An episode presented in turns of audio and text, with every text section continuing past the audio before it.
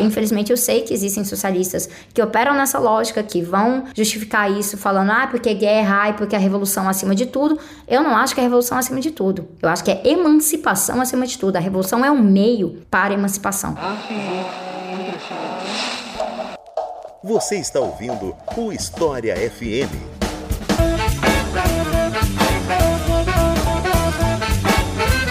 Salve ouvintes de História FM, bem-vindos a mais um episódio desse podcast produzido pelo Leitura Obriga História. Eu sou Iclis Rodrigues e hoje vamos falar sobre socialismo. Esse episódio é uma sequência direta do episódio 60 do História FM, que foi sobre anarquismo. A ideia desse episódio, assim como foi o caso do anarquismo e será no futuro com o liberalismo, é discutir ideologias a partir da história delas, a partir das definições dessa ideologia, mas também das críticas que ela recebe. Então é um episódio que é para tocar na ferida também, de certa forma, né? E para falar sobre esse assunto, eu convidei Sabrina Fernandes de volta aqui no História FM, a quem eu passo a palavra para se apresentar para vocês. Então, Sabrina, seja muito bem-vinda novamente e fique à vontade. Oi, ouvintes do História FM, ouvintes como eu. É um prazer estar aqui de volta. Já tenho acho que uns dois anos, né, da última vez que eu estive. É um pouco mais, foi episódio 9, foi, deve ter sido lá para agosto de 2019, algo assim. É, nossa, é porque tem, tem esse buraco negro que é a pandemia. Gente fica meio perdido no tempo, no que aconteceu entre lá e agora, mas é um prazer estar de volta aqui. Eu sou socióloga, né, tenho o doutorado em sociologia, mas eu venho da economia e da economia política, que foi onde eu descobri o marxismo e a discussão sobre socialismo e comunismo em si. Atualmente eu faço meu pós-doutorado em teorias e práticas relacionadas ao autoritarismo e contra estratégias ao autoritarismo. Estou fazendo isso entre a Universidade de Brasília e a Universidade Livre de Berlim e também ano passado estava na Universidade de Viena. Enfim, várias coisas nesse sentido. Sou autora de alguns livros que saíram no Brasil já, Sintomas Mórbidos, a encruzilhada da esquerda brasileira, que foi a temática do episódio que eu participei, o Se Quiser Mudar o Mundo, e mais recentemente eu fui a pessoa que deu uma organizada numa nova edição do Manifesto Comunista de Marx e Engels, que tem prefácio meu, revisão e coisas assim. Acho que tá bom por agora. Então é isso. Vamos conversar um pouco mais sobre os meandros do socialismo depois dos comerciais.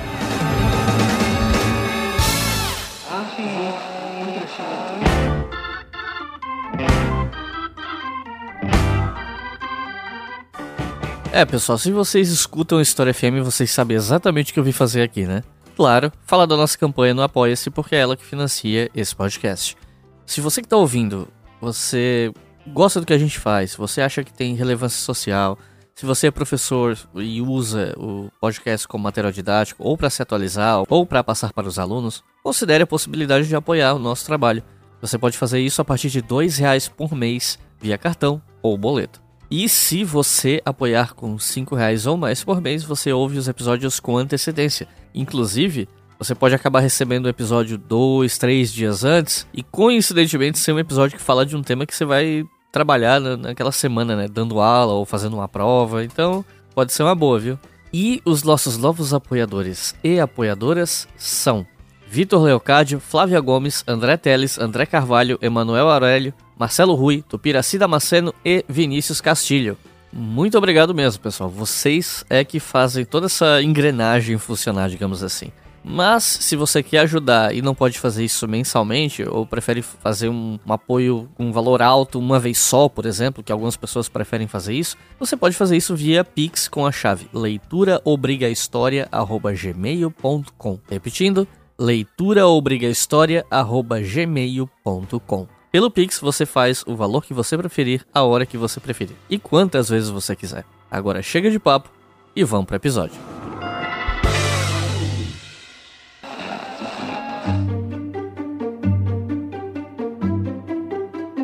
Bom, eu acho que a gente pode começar pelo mais básico, né? Que é perguntar o que é socialismo. E, por tabela, perguntar também o que é comunismo, né? Como é que se define isso de uma maneira didática para uma pessoa que está tendo contato com esse assunto pela primeira vez, só ouve falar de socialismo e comunismo na internet, levando em conta que na internet as pessoas definem as coisas do jeito que elas bem entendem, né? Então, como se define socialismo e comunismo e existe uma diferença entre esses dois conceitos? Existe sim. Eu vou tentar ser o menos, usar o menos que eu puder aqui de jargão tentar ser bem clara mesmo assim. A gente pensa como projeto de sociedade. Hoje em dia a gente vive sob o capitalismo e não existe discussão ah, sobre socialismo e comunismo que não passe por esse antagonismo ao capitalismo. Então, qual que é o sistema que a gente quer superar? Este em que a gente vive hoje, que é um sistema de bastante desigualdade, é um sistema de bastante exploração e é um sistema que é baseado numa enorme contradição, duas na verdade. Uma é que a ideia de que é possível ter acumulação infinita num sistema de recursos finitos. Então isso nos leva a um colapso ambiental ecológico. E a outra contradição é que é um sistema que enriquece uma minoria às custas de uma vida ruim para uma maioria. Então, quem está realmente produzindo,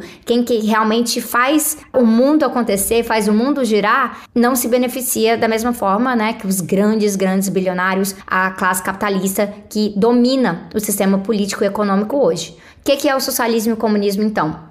Uma antítese a isso, né? O socialismo seria uma fase de transição, então um projeto de sociedade em que a propriedade privada não está mais no centro da vida. Então, hoje em dia, quando a gente fala de propriedade privada, é bom definir. Eu não estou falando assim do celular de uma pessoa, do travesseiro, é, não, são os bens pessoais. A propriedade privada, próprio Marx e Engels já definiram lá no próprio Manifesto Comunista essa discussão de, dos meios de produção. Então, quem que é o dono ali do galpão da Amazon? Quem que é o dono da fábrica ali que está fazendo o fogão, que está fazendo geladeira? Então, esses são os meios de produção. E aí, como uma minoria tem esses meios de produção, eles têm a capacidade de empregar muita gente, pagar pouco para essas pessoas, e aí, a partir da produção, vai reinvestindo no sentido do capital ali e vai ficando cada vez mais rico nesse processo. O socialismo propõe socializar esses meios de produção. Então, em vez do empregado estar tá trabalhando para um empregador, ali vai ter uma associação de trabalhadores trabalhando ali e no socialismo sob a tutela do Estado. Então, no socialismo tem Estado. Isso é uma questão muito central na discussão do marxismo, que é diferente quando se discute, por exemplo, o socialismo libertário numa, numa perspectiva anarquista, né? Na perspectiva marxista, o Estado está presente, só que não se pode parar no socialismo. Se há uma perspectiva realmente marxista, o socialismo deve levar ao comunismo. E aí no comunismo você vai ter também essa associação livre de pessoas, ou seja, sem a propriedade privada como eixo central de produção, mas também o Estado ele desaparece. E aí isso entra em várias questões sobre como assim o Estado desaparece, porque você, se você está baixando um decreto ali de que a partir de hoje não tem mais Estado, então na verdade ainda tem Estado, porque o próprio Estado funciona nessa lógica de uma autoridade externa, né, uma autoridade alheia. E aí a ideia é realmente pensar quais são as condições de reorganização de vida, não somente econômica, social, política, para que as pessoas possam viver em comunidade, tanto em comunidades menores quanto comunidades pensando aqui internacionais, transnacionais, de uma maneira que não seja necessário você ter uma infraestrutura política e estatal que concentre poder. Então, o grande desafio do socialismo para o comunismo é ir criando condições nessa fase transitória, que é o socialismo, para que o Estado deixe de ser necessário. Então não é uma questão de falar assim, ah, na data tal a gente vai parar de ter Estado. Não, esse Estado, ele tem que deixar de ser necessário. Então essa parte de, de concentração de decisões, por exemplo, nessa infraestrutura dos poderes no Estado, ela precisa passar para uma outra forma de associação política. E aí a gente experimenta com várias outras coisas nessa discussão. Mas o que eu já posso deixar muito claro aqui para quem está acompanhando o episódio de hoje é que socialismo é uma questão muito mais fácil do que o comunismo. Então o comunismo é algo que está lá no nosso horizonte horizonte, tá lá na frente. A gente tem princípios, a gente almeja e a gente quer chegar ao comunismo, principalmente porque a gente sabe que o comunismo representa uma emancipação real da sociedade humana, que não está presa dentro desses eixos da propriedade privada e outras lógicas de opressão também. Porque o comunismo como a gente entende, ele é realmente essa forma de sociedade que nega a lógica de dominação que opera hoje. Então, o comunismo ele também precisa ser uma sociedade em que não há racismo e que não há misoginia, uma sociedade que não seja capacitista. Então, a gente tem que pensar todos esses outros eixos também e, claro, uma sociedade bastante ecológica, já que ela vai estar tá negando essa lógica de exploração, de acumulação infinita do capitalismo. E me parece que uma das dificuldades de se entender o socialismo para o público geral é a questão de como a economia socialista funciona funcionaria em comparação com uma economia de mercado como a gente tem hoje em dia, né? Porque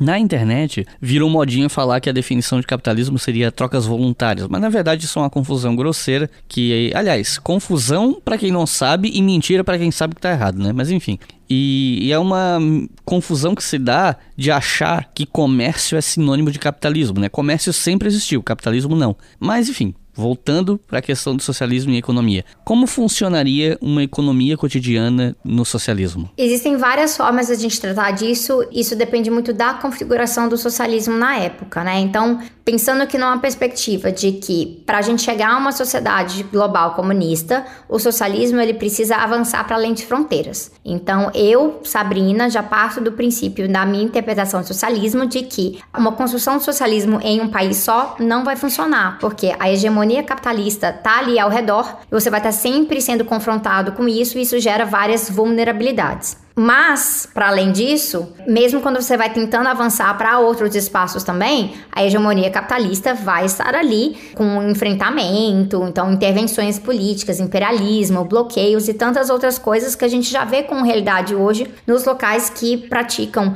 uma versão do socialismo hoje. Então, a gente pode ter uma configuração em que há, por exemplo, pequenas propriedades privadas por um certo período para poder, né, ir ajustando coisas da sociedade ou você pode ter algo em que há uma socialização da grande indústria, principalmente, e de setores estratégicos de produção. E aí, aí a gente vai ter uma economia em que o empregador, a, a indústria, né, os meios de produção estão sob a tutela do Estado, mas sob controle dos trabalhadores esses trabalhadores organizados politicamente, que é um requisito central do socialismo. Então, fugindo de uma ideia de que ah, você só é um trabalhador que vai lá e bate ponto. Não, a produção é uma atividade extremamente política. Então, a organização dos trabalhadores não é simplesmente vou me organizar um sindicato ali para reivindicar meus direitos, mas é também para organizar para onde a gente vai. E aí isso passa por uma discussão que é muito importante de planejamento então, esse planejamento a gente entende como algo que pode ser de vários anos. Então, no histórico do socialismo se fala, por exemplo, de planos de cinco anos, né? Planos quinquenais, mas podem ser planos de várias datas diferentes e também em várias modalidades escalares diferentes. Então, você pode ter um planejamento para indústria estratégica geral, por exemplo, para garantir uma quantidade X e Y de alimentos, de insumo energético, coisas que são muito necessárias para você abastecimento de uma sociedade, você vai ter aí um planejamento um pouco mais centralizado para que você possa, inclusive, garantir um certo nível de distribuição. Então tem toda a logística que passa por isso também. Mas para coisas mais cotidianas da vida ali do dia a dia, não, isso não é necessário. Então você pode ter planejamento mais comunitário, que é algo que a gente já tem de experiência muito concreta, não de socialismo hoje, mas realmente do, do se virar nos 30 para poder imaginar uma sociedade diferente. Então, quando você vai pensar cooperativas, quando você vai pensar associações de trabalhadores, assentamentos de trabalhadores sem terra, já passa ali para um planejamento local, que você tem participação das pessoas que estão envolvidas no ritmo produtivo realmente ali, e a partir disso aí, vendo que, olha, isso aqui funcionou, isso não funcionou, então não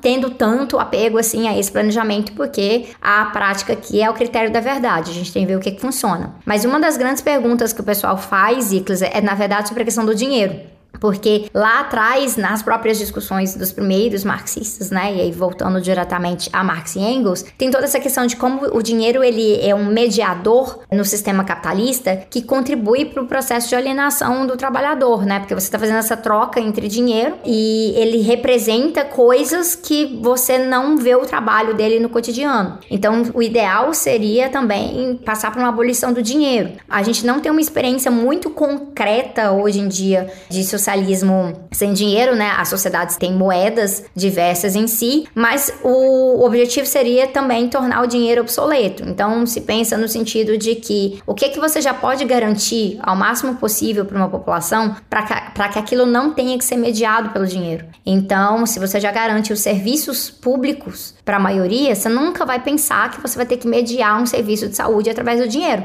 Você simplesmente vai lá. E é isso em sociedades capitalistas hoje já existe, né? Né? Eu morei anos no Canadá e para acessar alguns serviços diretos de saúde era só mostrar a carteirinha. E aí no Brasil, morei anos no Brasil, né? Ainda moro meio que no Brasil também. Você vai lá no SUS, vai lá, você também vai ter um acesso direto, inclusive estrangeiro no Brasil consegue ter atendimento no SUS. Então, essa ideia do universal, ela não é tão assim um bicho de sete cabeças pra gente ter medo. Ah, já tem formas da gente meio que tirar o dinheiro das relações econômicas, mas no socialismo seria necessário fazer isso com muito mais frequência. O que entra na questão da remuneração do trabalhador, e aí tem toda uma discussão sobre crédito, sobre vouchers, sobre cotas, e aí entra numa questão um pouquinho mais complexa que não dá para trabalhar tanto hoje, mas que é, sim, sem dúvida alguma, um dos grandes desafios que a gente tem. Eu não vou apresentar aqui hoje no episódio nenhuma fórmula pronta falando que é essa receita de bolo do socialismo. A gente sabe que a gente está se opondo a um sistema que precisa realmente chegar ao seu fim antes que nós cheguemos ao nosso fim, mas a construção do socialismo passa por várias propostas e algumas delas já funcionaram, algumas já funcionam hoje, é só a gente pegar emprestado e outras tem que quebrar a cabeça um pouquinho mais para ver como é que funcionaria. By 1939, the world was on the brink of war. Hostilities in Europe and Asia were well underway. E qual é a origem do socialismo? Onde é que ele começa? A partir de quais autores ou quais ideias? E quando que ele se consolida intelectualmente falando?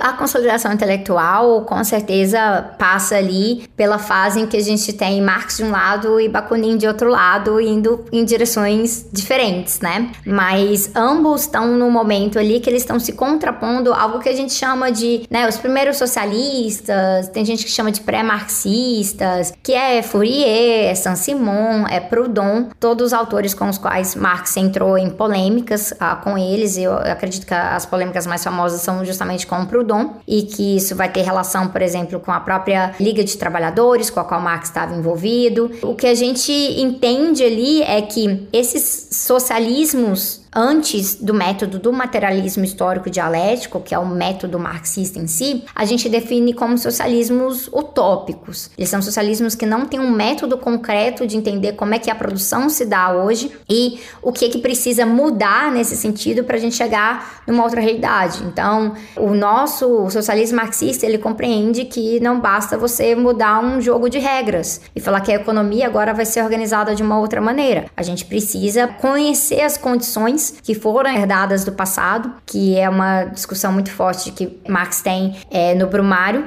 quando ele está falando do 18º Brumário de Louis Bonaparte, né, que a gente herda essas condições do passado, a gente faz a história, mas a gente herda essas condições. E essa compreensão do materialismo histórico dialético vai trazer uma diferenciação, porque a gente entende que não basta simplesmente uma negação do capitalismo. Mas na verdade é preciso subverter vários elementos ali para que eles sejam superados, entendendo que algumas coisas ficam. Então, se no sistema capitalista teve um avanço muito grande da indústria, então o socialismo ele não vai falar assim, ah, muito malvada essa indústria, porque ela surgiu no capitalismo. Não, é preciso entender o que, que seria o papel dessa indústria sob o socialismo, o que, que muda aqui. Talvez mude a sanha produtivista, que está muito relacionada a essa lógica de acumulação infinita, para que isso não destrua tanto a natureza. Muda com certeza a questão da propriedade. Como é que está organizada essa propriedade? Ela era privada, agora ela é socializada, ela é coletiva de uma outra configuração, tudo isso vai sendo pensado nesse sentido, mas isso, né, bate de volta aí nessa questão dos autores com os quais o próprio Marx estava engajando, né?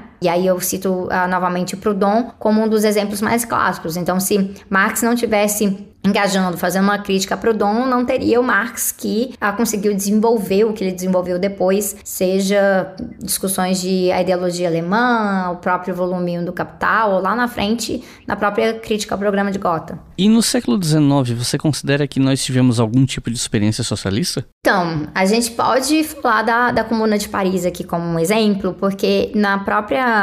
Quando Marx está na Guerra Civil na França, está discutindo a Comuna de Paris, ele trata ali como uma experiência já do socialismo, apesar de que dez anos depois ele meio que volta atrás, né? Então a Comuna de Paris foi uma experiência de mais ou menos dois meses, né? Em, em 1871. Foi um resultado realmente de organização de trabalhadores, inclusive com um crescimento de consciência política entre os soldados na época, porque estava tendo a Guerra Franco-Prussiana, 1870-1871. E aí, a partir disso aí, vai ter essa comuna que governa a cidade de Paris por mais ou menos dois meses. E ali eles vão estabelecer várias normas, né? Várias coisas, vão abolir coisas, por exemplo, eles vão abolir o trabalho infantil né? Uma coisa muito importante. Eles vão colocar aqui, olha, a gente não vai usar a polícia do Estado, a gente vai se autopoliciar. Eles vão discutir a separação entre igreja e Estado. Então, são questões da experiência ali que são muito, muito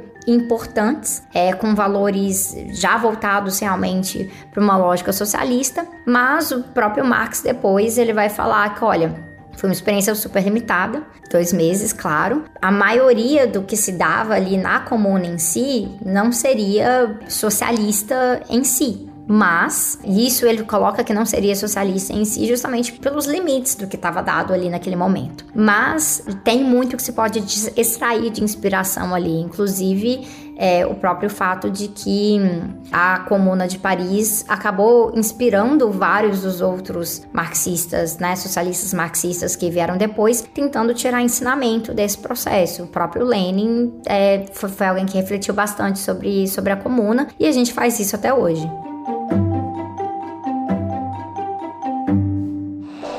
Você está ouvindo o História FM.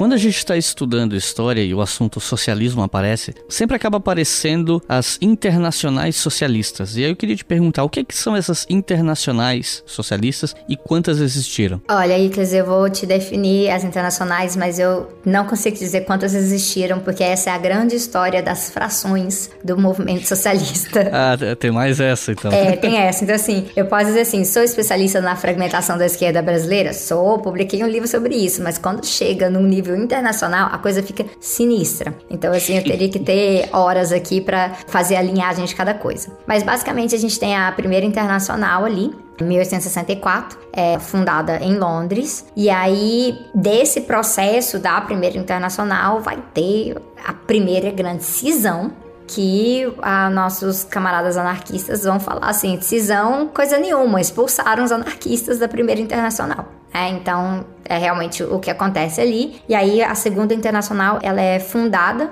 em 1889. E aí, depois vem a Terceira Internacional. E a Terceira Internacional, que também vai ser conhecida como Comitê, né? É, porque ela passou a ser conhecida também como a Internacional Comunista. Se você ouve Terceira Internacional ou Internacional Comunista, a referência é a mesma aqui. Ela vem anos depois, assim, da dissolução, da dissolução não, da cisão é, com a Segunda Internacional. Então, vamos falar bastante de cisão agora. Que é uma cisão que parte de um entendimento de que havia uma disputa na Segunda Inter Internacional entre os reformistas e os revolucionários. É o campo revolucionário ali organizado e liderado a partir do campo do Lenin. Então, eles se colocam num, numa questão de precisamos de uma nova internacional que seja realmente revolucionária. Então, ela vem depois da Revolução de Outubro, da, ou seja, da Revolução Russa em 1917.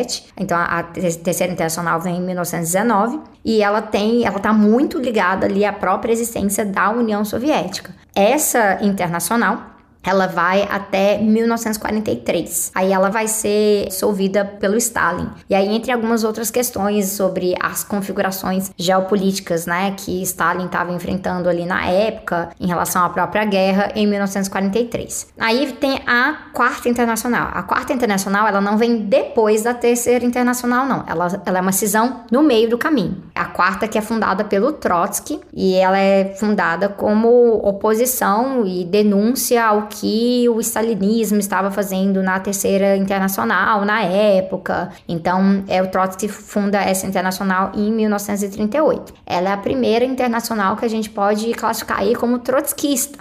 Mas, hoje em dia, eu não sei te falar quantas internais trotskistas existem. Tem algumas. E tem algumas que sim tem mais atuação na América Latina, outras mais presentes na Europa e coisas assim. Mas o que que acontece? Aí vem a quarta internacional, que é a primeira internacional que a gente pode chamar de trotskista, são várias, mas ela é fundada em 1938 e ela é fundada em oposição à terceira internacional, então ela não vem depois, ela é uma cisão que parte dali e de denúncias, né, de, do, do campo trotskista em relação ao stalinismo. Só que a Quarta Internacional ela vai passar por um histórico de cisões posteriores também. Né? Então, é ali na década de 50 mesmo já começa um processo de cisão. Tem várias facções ali que saem e depois, em 1963, vai ter um processo de reunificação. Né? Então, é assim, é a, é a Quarta Internacional, o Secretariado Internacional e o Comitê Internacional. E aí eles se reunificam ali e aí isso forma o que hoje é chamado de Quarta Internacional pós-reunificação.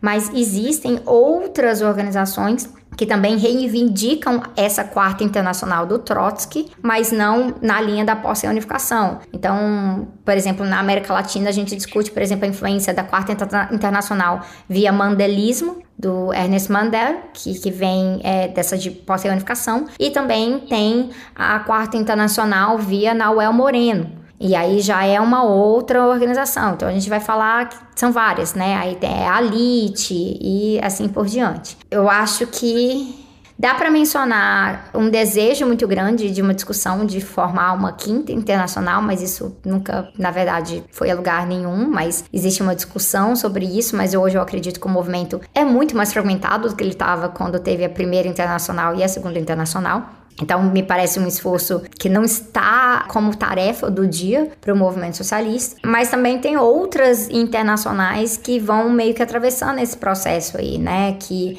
é, que não partem necessariamente do mesmo processo ali da, da, da, Terceira Internacional. Então, tem, por exemplo, a Internacional Socialista, que vem de 1919 e depois ela é refundada na década de 50. Então, são várias realmente, e hoje em dia, se você for parar para olhar para as organizações membro de cada internacional, você vai encontrar partidos ali que nem têm prática socialista, que na verdade estão muito mais moderados na política no seu país. Então, é sempre bom dar uma olhadinha, né, sobre o que, que significa uma, uma internacional. E aí, mencionando o caso da Internacional Socialista, essa que eu mencionei que foi reorganizada ali na década de 50, ela é uma que talvez o pessoal conheça porque o símbolo dela é a mãozinha com a florzinha. Então, às vezes no, no, no, Brasil o pessoal possa reconhecer um pouco. Então, são, são países muito diferentes e no caso de parar para pensar assim, na Alemanha Ocidental, quando tinha, né, a, a, a Alemanha Ocidental e a Alemanha Oriental, a Alemanha Ocidental tinha como ali presidente da Internacional Socialista, Willy Brandt, que era da Alemanha Ocidental, que não era do campo ali da União Soviética. Então, essas coisas variam muito, assim, nesse sentido, né? A gente já teve o próprio Antônio Guterres nela, então ela é um, ela é um campo um pouco diferente e várias pessoas, por conta disso, identificam essa internacional como um campo mais progressista, que não parte necessariamente desse legado do marxismo. Mas, no, diretamente, eu acho que quem o pessoal mais identificaria no Brasil para lembrar dessa internacional especificamente seria o Brizola. E existe uma frase famosa do Marx que teria dito que a religião era o ópio do povo, uma coisa coisa assim. Mas me parece que essa frase ela é muito comumente usada fora de contexto para significar uma coisa diferente do que de fato ela dizia. Pelo menos alguns debates que eu vi iam nessa direção, né? De apontar essa descontextualização. E isso abre uma brecha para a gente questionar a relação entre socialismo e as religiões, porque de um lado, muitos socialistas não só rejeitam as religiões, como defendem que elas sejam extintas, e de outro lado, você tem algumas religiões, ou pelo menos vertentes dessas religiões, que são terminantemente contra o socialismo e estão dispostas até a se aliar a qualquer tipo de demônio se for para manter o socialismo longe. Né? Então eu queria te perguntar qual a relação do socialismo e as religiões hoje em dia? A que pé anda esse debate? É, anda em pé de polêmica, como sempre. É, uma das questões que a gente pode destacar da frase do Marx ali é que o contexto geral do que está sendo discutido é o papel da religião como instituição numa sociedade que é adoecedora, que explora as pessoas. E que o ópio, ele não é simplesmente algo ao qual você é viciado, ele é algo que te dá um certo alívio, né?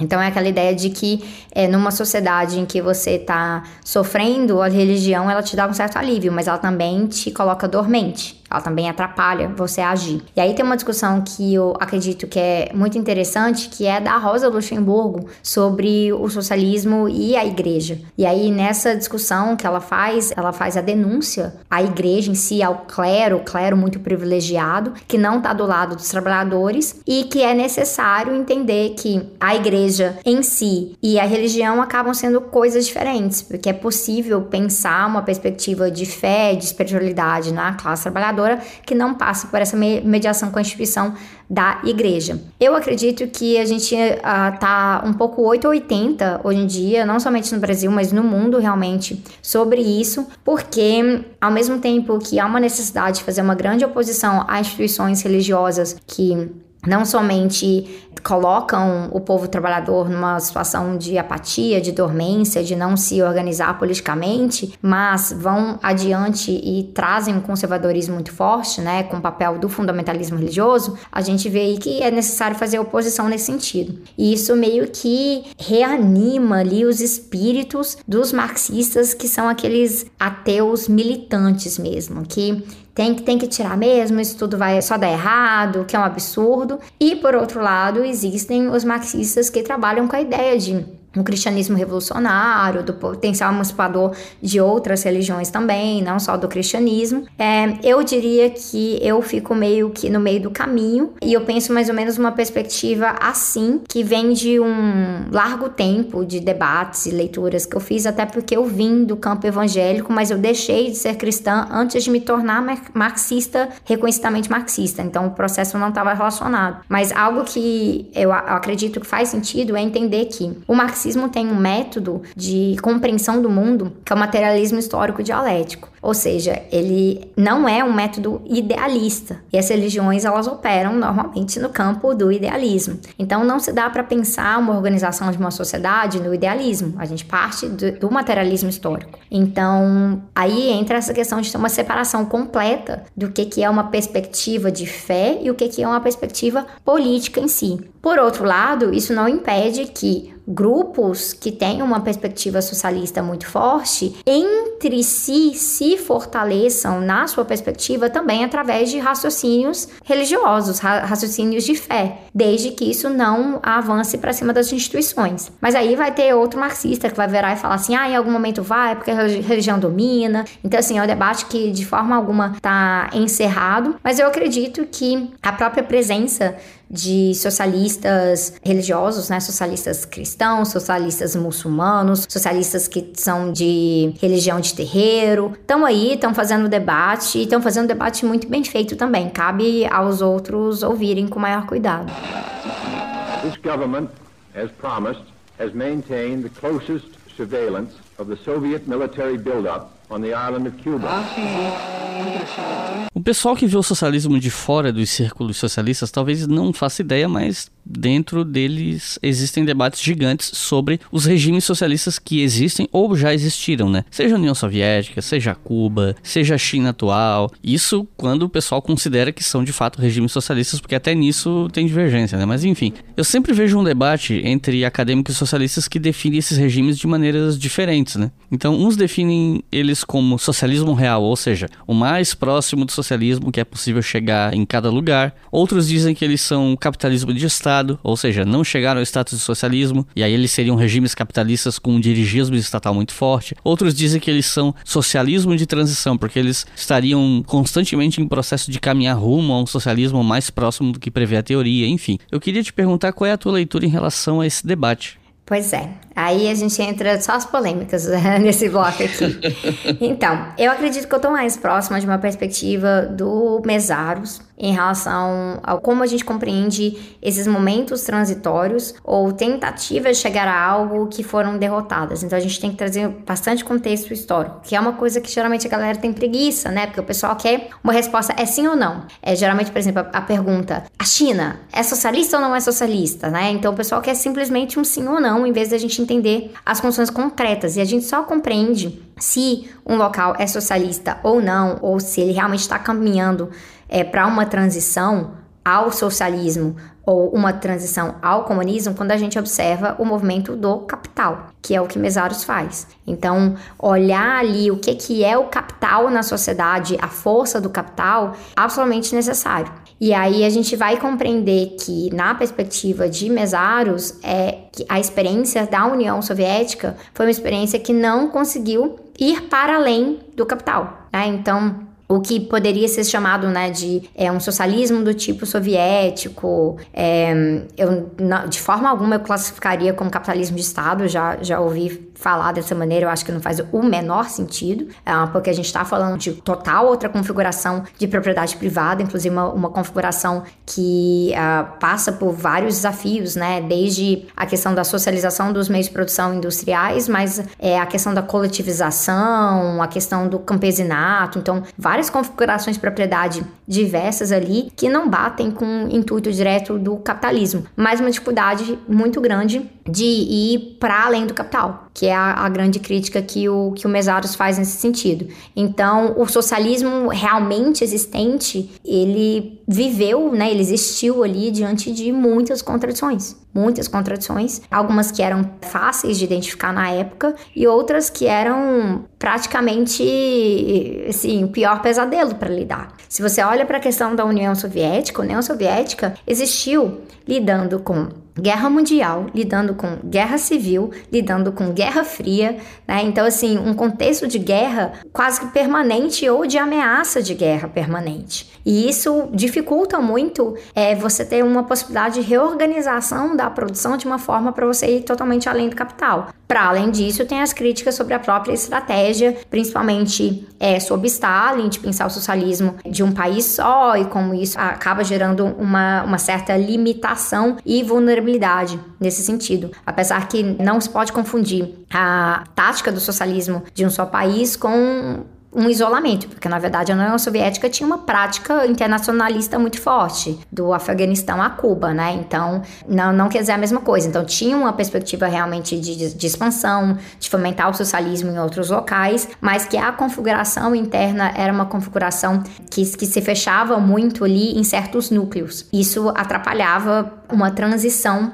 maior, mas a gente não pode tirar isso do contexto das ameaças externas em si. O que, que a gente poderia dizer aqui é que o Mesaros ele discute isso dentro de uma questão de que no último período, nas últimas décadas, principalmente após a queda do Muro de Berlim, se instaura aqui uma, uma crise para tentar entender esse fracasso histórico do que é chamado socialismo real, né? Então, essa tradição bolchevique ali, que o, o Mesaros classifica como uma tradição bolchevique metamorfoseada em stalinismo, né, classificando no período específico ali, e a as próprias tentativas do social-democracia, que também falharam de forma gigantesca. Mas, ao mesmo tempo, se enxerga que você tem espaços, e aí eu vou falar mais diretamente de Cuba aqui, que Cuba vai passar por uma revolução que não é de cara socialista, né, ela é uma revolução contra uma ditadura, é uma revolução popular, mas que ela vai ganhar caráter socialista a partir do seu desenvolvimento, inclusive a partir dessa proximidade com a própria União Soviética.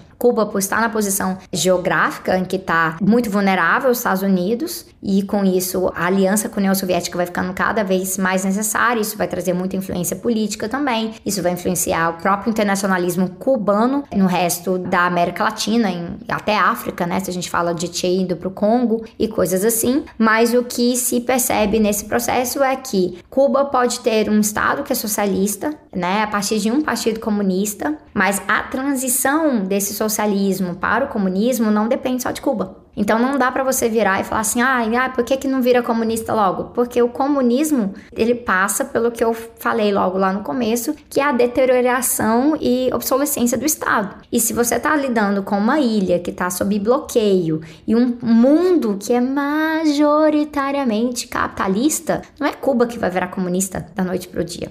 Então, a transição para o socialismo depende de muitas configurações que são realmente internacionais e internacionalistas. O que é que a gente estabelece? A gente precisa então colocar alguns fatores, alguns critérios para entender o que, é que seria uma transição de socialismo, né, uma transição socialista realmente de sucesso. E aí, na perspectiva do Mesaros, isso passa por poder popular, né? Então, dar poderes grandes de decisão política para as pessoas. É, então, a perspectiva de democracia socialista é muito forte, é, ter unidades é, produtivas que podem ter maior autonomia, então não passa tudo pelo Estado. Então, se tudo tiver que passar pelo Estado sempre, você nunca vai sair daquela transição que não chegou a lugar nenhum. E aí, se essa transição não está chegando a lugar nenhum, a gente pode chamar de transição? Se você está só andando em círculo ali, mantendo mais ou menos a mesma ordem hegemônica socialista contra o capitalismo que está para além das suas fronteiras. Então, esse é o grande desafio, esse desafio de superação, de criação de obsolescências em certos setores produtivos para você ter maior autonomia. E aí, nesse sentido, para os ouvintes né, do História FM, aí Mesaros escreveu assim, dois tijolões com, condensados em um livro só sobre esse tema. Boa sorte lendo isso tudo. E aproveitando esse gancho sobre definição de socialismo e tal, eu queria entrar na discussão sobre as diferentes vertentes do socialismo, as diferentes formas de se pensar o socialismo. E eu quero perguntar isso porque quem conhece teu trabalho, bastante ativo nas redes sociais e tudo mais, sabe que você se define politicamente como ecossocialista. E se nós podemos falar em um ecossocialismo como uma categoria específica, é de se supor que existam outras formas de socialismo também. Então são duas perguntas em uma aqui, né? Primeiro, o que é ecossocialismo e segundo, que outras vertentes de socialismo existem. Eu acho que em vez de falar formas de socialismo, eu prefiro falar de projetos, né? Propostas. O que, é que se propõe? Porque é tudo socialismo. A questão é o que está sendo, o que, que é o foco, quais são as diferenças de realmente diferença de tática e estratégia que a gente vê nesse processo. Isso parte de interpretações específicas, tanto de o que a gente poderia chamar de vertentes do marxismo em si e como isso se estabelece na prática nos movimentos socialistas. Então eu poderia falar, por exemplo, existe como vertente do marxismo tem o marxismo-leninismo e tem o trotskismo, que são as duas principais vertentes do século XX. É possível que você encontre pessoas por aí, por exemplo, que são marxistas-leninistas, que falem que não, o marxismo-leninismo é o único marxismo possível, todo o resto é revisionismo ou é deturpação, algo assim. E é possível você encontrar trotskistas que falem exatamente a mesma coisa do marxismo-leninismo. Fato concreto, histórico, que a gente tem ao estudar o marxismo é que existem essas duas vertentes. Ou se uma valida ou não a outra, não vem ao caso, mas elas estão aí, elas influenciam politicamente outros movimentos. Mas dentro delas tem outras coisas, né? Então a gente pode falar assim de socialismo Juche, né, sobre a Coreia, uma discussão que às vezes é tratada de socialismo com características chinesas, né? É, então, olhando para a situação da China hoje, é, a própria discussão do que, seria o stalinismo nesse processo, eu classifico como o período stalinista em si, que essa contextualização histórica sendo muito importante, mas tem gente que fala de titoísmo, a gente sabe do maoísmo, então um socialismo que se constrói inspirado numa perspectiva maoísta, ele vai ser diferente de um que vem de uma perspectiva mais guevarista, ou algo assim. Então, ou rocksaísta. Então, vai, vai partir muito desses líderes especificamente e vai ter uma, uma divergência no próprio trotskismo. E aí, dentro do trotskismo, como já dizia Daniel Ben Said, que tem um livrinho chamado Trotskismos, já vai ter várias outras versões do que, que seria o socialismo trotskista, como eu disse, numa perspectiva morenista, que é diferente da, da perspectiva mandelista. E aí, uma prova concreta que se tem isso é se você coloca os mandelistas e os morenistas para discutirem sobre Nicarágua. Eles vão pensar uma interpretação sobre o processo sandinista na, na Nicarágua muito diferente. O que, que é o ecossocialismo? O ecossocialismo ele não parte de um líder específico, né? Então, eu não estou falando aqui ó, da influência do Stalin na afirmação do marxismo-leninismo, eu não estou falando aqui de Trotsky ou, ou, ou, coisa assim. O ecossocialismo, ele na verdade, ele, ele tem um nascimento um pouco plural. Então, ele vem de um momento ali é, entre a década de 60 e 70, em que a teoria verde moderna começa a ganhar fôlego, ao mesmo tempo em que estamos vendo vários casos de problemas ambientais. E aí tem um campo de trotskistas, principalmente atrelados ao que a gente considera a quarta internacional pós-reunificação, que entendem que é importante trazer essa perspectiva ecológica para o socialismo e usam isso também para fazer uma crítica a erros antiecológicos do período soviético, algumas críticas falando de produtivismo, outras tratando de coisas muito concretas, como por exemplo o período do lisencoísmo sob Stalin, que foi um período que teve é, perseguição a biólogos, geneticistas e que promoveu pseudociência genética, pseudociência agrária, extremamente complicado nesse sentido, mas que esses trotskistas na época eles acabavam colocando as coisas tudo no mesmo bolo e acabam negando, por exemplo, o legado do conservacionismo na União Soviética, o próprio papel do Lenin nisso aí. E ao mesmo tempo tem outras pessoas que já estavam se identificando com um socialismo, não vindo necessariamente do trotskismo, mas entendendo que ah, o socialismo é o caminho realmente, que também vão tá preocupados com as mesmas temáticas. E aí você vai ver a partir ali da final da década de 90, entrando nos anos 2000, uma necessidade de se voltar ao próprio marxismo para ter uma fundamentação do que, é ecologia no marxismo. E aí a gente vai ter aí um, uma discussão muito profunda, principalmente a partir dos anos 2000, sobre o que, que é a ecologia marxista. Tem vários autores que colocam sobre isso, mas não existe, por exemplo, um dos grandes autores nisso é o John Bellamy Foster. Não existe fosterismo porque não é sobre isso, é sobre os fundamentos da ecologia marxista. E aí hoje em dia o, o ecossocialismo ele é um movimento que a gente discute que está no terceiro estágio. Ele passa por esse momento de socialistas bebendo a teoria verde e depois da galera falando: ah, a gente não precisa ir lá na teoria verde pegar um negócio eclético e importar. A gente consegue encontrar isso na própria base do marxismo, justamente para evitar revisionismo, né? Então tem gente que fala que ecossocialismo e revisionismo pararam e não, não estudaram o que é o segundo estágio do ecossocialismo, que é justamente voltar para a base do marxismo para encontrar a ecologia no próprio materialismo histórico dialético, nos escritos de Marx e de Engels também. E com isso, um terceiro estágio muito voltado para a praxis, para questões dos desafios concretos que a gente tem hoje. Então, o ecossocialismo, ele tem ecossocialistas são trotskistas, a maioria dos ecossocialistas não estão diretamente atrelados ao trotskismo, mas que eu saiba, a única internacional é, vinculada ao ecossocialismo é a Quarta Internacional Pós-Unificação, mas eu, por exemplo, sou uma ecossocialista não trotskista. Não, não vem da minha tradição, não foi de onde eu descobri, eu nunca tive proximidade com o movimento trotskista antes de ser ecossocialista. E aí eu poderia dizer que, para além disso, tem aí uma contribuição do chavismo, com o que a gente discute como socialismo do século XXI, que é uma construção muito latino-americana, que tem muita influência da perspectiva né, de Simão Bolívar, Revolução Bolivariana, Pátria Grande e assim por diante, que é algo que tá aí para jogo. Eu sou uma pessoa que discuto muito um ecossocialismo do século XXI, eu acho, nas discussões de estratégia que eu proponho. E para mim, isso é bastante saudável. Eu não acredito que faz tanto sentido sair colocando tudo numa caixinha. Inclusive, como eu já repeti, que é uma máxima que a gente atribui né, ao Lenin, se a prática é o critério da verdade, cada um faz seu corre aí. O que tiver dando certo, ótimo, porque a gente precisa de força para derrotar o sistema atual.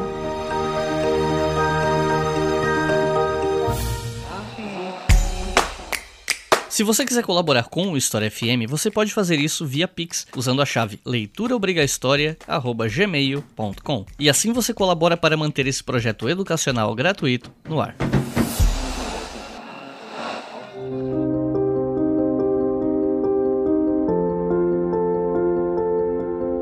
Nesse bloco, assim como eu fiz com um episódio sobre anarquismo, eu vou fazer algumas perguntas inspiradas em críticas mais frequentes que o socialismo recebe.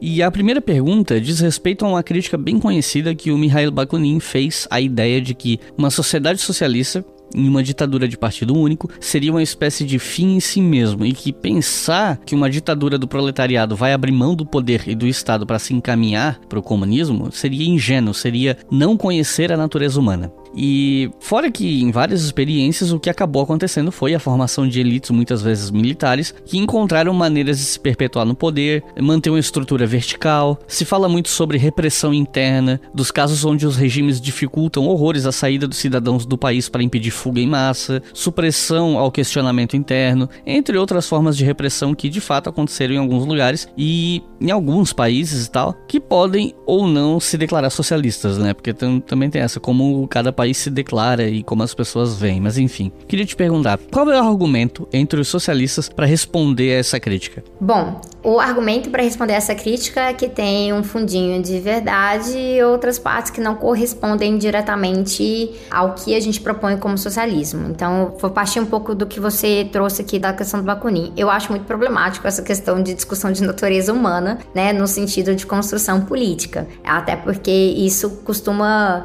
trazer uma ideia um pouco eurocêntrica para o jogo. Quando a gente está olhando, né, a partir até mesmo de estudos históricos e antropológicos, também existem vários tipos de configurações políticas de sociedade humana que não são necessariamente as experiências do capitalismo e depois do socialismo na Europa, que você não poderia falar que assim, ah, as pessoas não vão querer abrir mão de algo. É totalmente possível ser organizado de outras maneiras. Então, acho que isso já é algo que nos deve deixar um pouco mais alerta. A questão é o que? Quais, quais são as estruturas que você coloca em jogo para que não simplesmente seja um caso de convencer as pessoas a abrir mão do poder, mas que seja absolutamente necessário abrir mão do poder para continuar avançando e que criar esse desejo de abrir mão do poder é importante. Isso entra em dois pontos, que é a crítica à burocratização e a crítica ao não preparo ao não preparo do poder, do proletariado, do trabalhador em relação ao poder político. A crítica da burocratização ela tem um extremo, né? Tem gente que fala assim, todo o problema que teve na União Soviética porque era uma burocracia coordenando tudo.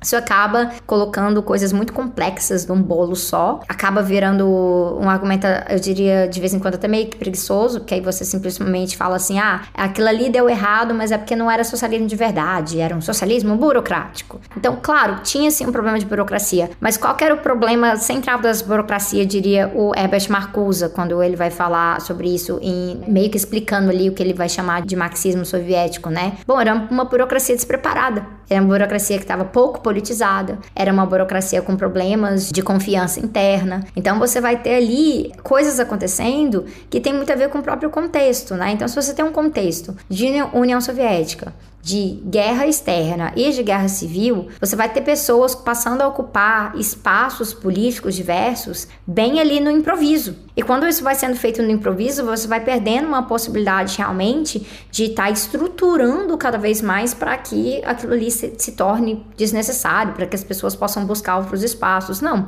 vai tendo uma auto-reprodução nisso aí. E aí a gente entra numa discussão que é meio que de ovo a galinha, né? Que eu acho que ela precisa ser feita com seriedade. Porque é diferente você falar que havia um objetivo de ter um socialismo burocrático e falar que as condições gerais favoreciam muito mais um socialismo burocrático do que uma configuração menos burocrática. E aí, sendo essas as condições gerais, talvez poderia ter sido feito mais esforço né, para combater essa burocracia interna e coisas assim. Então, eu acho que é importante ter essa discussão porque muitas vezes o pessoal trata como se fosse algo inerente, interno do socialismo, nessas experiências históricas, ter esse tipo de concentração de poder. E não é bem assim. Só dar um exemplo bem concreto agora de um estado que não é socialista, mas que o partido que governa tem uma pretensão de socialismo no século XXI, que é a Venezuela em que o Nicolás Maduro hoje reconhece muito abertamente que existe um problema de burocracia, tanto no Estado venezuelano quanto no próprio partido dele, no PSUV, e que é necessário combater isso o tempo inteiro, que é essa autorreprodução de pequenos poderes ali que atrapalham fluir um poder popular a partir das comunas. E esse era um dos grandes desafios, porque por mais que era colocado que todo o poder aos soviets na União Soviética, essa contínua situação de comunismo de guerra realmente ali, né, de estar tá lidando com, com guerra, com recurso, com questões que inclusive levaram a problemas ambientais, porque se você não está tendo acesso a petróleo, você começa a queimar lenha, né? Então, meio que se virando no 30, vai nos 30 vai virando uma bagunça, você chega numa situação que você tem que reconhecer que, como eu falei, né, alguns minutos atrás, tem condições que são herdadas do passado, mas a gente ainda faz as nossas próprias escolhas. E esse era o grande desafio ali. Essa questão do partido único, eu acho que é importante mencionar que isso não é uma diretriz né, de um Estado socialista com um partido único. Você pode ter várias configurações políticas. A questão do partido na União Soviética especificamente é que o pluripartidarismo soviético ele acaba por conta da Guerra Civil Russa. É praticamente a via que dava para poder continuar a segurar as coisas, né? Então, tinha esse desafio, tinha o próprio desafio relacionado ao que, que era a posição dos soviets em relação à Assembleia Constituinte. E aí você vai ter um longo debate envolvendo né, Lenin e Rosa Luxemburgo sobre o papel da Constituinte, a Constituinte não respondendo aos soviets, mas de uma forma ou de outra sendo necessário manter a, a Constituinte como uma forma de legitimação do que foi colocado depois da Revolução de Outubro. Então, esse debate sobre democracia interna, ele sempre foi feito. Ele sempre foi feito. Ele não é algo de agora, estamos olhando para o passado. Ele foi feito enquanto a coisa estava caminhando. Perspectivas diferentes? Sim. Uma das grandes polêmicas ali em relação entre Lenin e Rosa vão se dar, além da questão da autodeterminação dos povos, que Rosa tinha uma preocupação muito grande em relação à questão nacional e como isso ia influenciar países como é, Polônia, como Ucrânia, a se aliarem ao imperialismo alemão, que era uma grande preocupação da Rosa na Alemanha em relação a isso, mas tinha, eles tinham divergências a própria questão de como é que você organizava a democracia interna como é que era a questão da dissidência nesses espaços. E aí a gente vai ter, bem especificamente tratando, vou falar um pouquinho mais de Rosa, porque eu tenho bastante, bastante proximidade com certos debates dela ali, porque a Rosa é uma dessas pessoas que foi mudando de ideia no meio do caminho também. Então tem hora que ela tá escrevendo sobre a Revolução Russa de um jeito, e depois que ela sai da prisão, ela já tá tendo um, uma outra perspectiva. Mas existe uma ideia que é colocada por aí, que a Rosa era anti-bolchevique, e eu não partilho dessa interpretação. Eu partilho da interpretação de que é, Rosa tinha uma perspectiva de apoio à Revolução Bolchevique, mas que tinha críticas ao funcionamento interno, mas que ao mesmo tempo reconhecia também limites dessas condições externas. E aí tem uma frase muito famosa dela é, que, tipo, aqui em Berlim tá escrita em lugares que é Freiheit ist immer Freiheit der Andersdenkenden, que é a liberdade é sempre a liberdade dissidente, dos que pensam diferente. E aí muita gente acha que isso é simplesmente uma, quase que uma leitura liberal da Rosa. Todo mundo pode expressar, né, aquela liberdade de expressão absoluta. Não era disso que ela estava falando. Ela estava pensando sobre como no teor da política né, da cotidiana ali do proletariado, você não poderia limitar as decisões a grupos mais seletos, em que aqueles grupos mais seletos seriam melhor equipados e os iluminados para tomar a maioria das decisões, sem que as críticas que partissem de outros lugares fossem acatados. Então, assim, a preocupação dela é uma preocupação bem voltada para essa ideia de que você vai ter perspectivas diferentes. Elas vão estar organizadas de formas diferentes. Talvez é, tenha um partido que é único, talvez você tenha vários partidos, talvez você tenha partidos, sindicatos, sovietes, vários espaços diferentes de atuação e é importante que você tenha uma liberdade geral dentro do horizonte comunista de poder olhar para os rumos que estão sendo tomados. Isso não é de forma alguma pensar que, ah, então a gente vai dar liberdade para todo mundo, inclusive sair minando a revolução que seria uma interpretação é, bastante distorcida é, dessa, dessa fala da Rosa em si. Mas eu estou ressaltando isso porque é, é, necessário que a gente entenda que muitas das críticas que são feitas externas ao socialismo, elas partem do nosso cotidiano no movimento socialista. Por que, que tem tanta decisão para comer essa história? Porque a crítica ela é muito viva e isso é, desde que não seja uma crítica predatória e uma crítica que leve diretamente à perseguição, né? Então, é que aí a gente parte a questão da crítica vira ataque, vira agressão e coisas muito piores, a crítica ali ela só nos fortalece. E eu acredito que um, um, dos grandes exemplos que a gente tem esses debates de Rosa e de Lenin são muito bons para a gente pensar algumas dessas coisas. A Rosa, inclusive, ela já estava se antecedendo a questões de política agrária ali naquela época que foram virar um problema muito, muito grande anos depois anos depois. Então a crítica ela nos ajuda bastante nesse sentido e a questão da democracia ela tá muito, muito presente. E é por isso que a gente volta para esse ponto de quais são os locais de poder popular que podem ser fomentados E onde estavam realmente os grandes erros? Porque existe uma diferença entre você argumentar que dentro do partido existem traidores que realmente querem fortalecer o capitalismo, querem fortalecer os imperialistas e querem roubar o partido e a direção do partido, né? Existe isso e falar que ah, todo mundo que discorda da direção aqui tá errado, é pequeno burguês, é, é traidor, é revisionista e assim por diante, e aí promover um grande expurgo, que foi o que aconteceu. E aí a gente entra num, numa fase em que tiveram algumas expulsões que faziam sentido, e mas a grande maioria das expulsões não faziam nenhum sentido. Era uma maneira de suprimir realmente dentro do partido e que levaram a coisas muito mais graves, né? De perseguição, de prisão e de assassinatos também. Então é aí onde a gente entra na discussão que tem anos que eu estou estudando isso já agora, que é sobre a permeabilidade do autoritarismo. O autoritarismo ele está presente na democracia liberal, ele está presente no fascismo e ele pode também está presente numa experiência socialista. A questão é que a experiência socialista tem a obrigação de combater esse autoritarismo sempre que possível, sempre que esteja dentro das suas condições. Então é claro que numa situação de comunismo de guerra, você não tem o tempo, né, e a possibilidade e as condições de realmente lá ter uma democracia muito participativa, porque você está tendo que tomar decisões de uma forma muito corrida e decisões erradas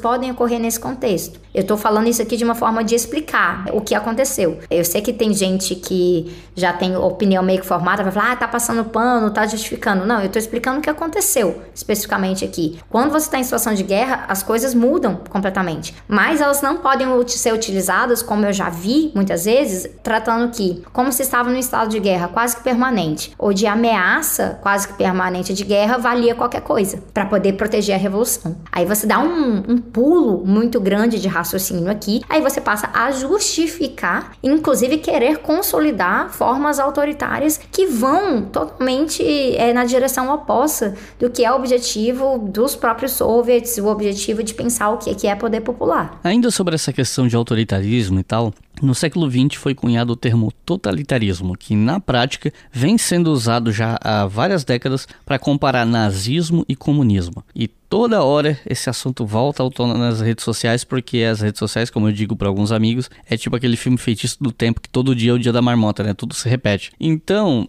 eu queria te perguntar se essa crítica, essa comparação tem algum mérito, se é que tem algum, e qual o problema dessa crítica? Então, curiosamente, por conta da, dessa pesquisa, eu estava discutindo isso no meu grupo de pesquisa essa semana sobre qual que é a utilidade do conceito de totalitarismo se a gente já tem um conceito já difícil de trabalhar que é o autoritarismo. E aí eu vou trazer um pouco de contextualização nesse sentido.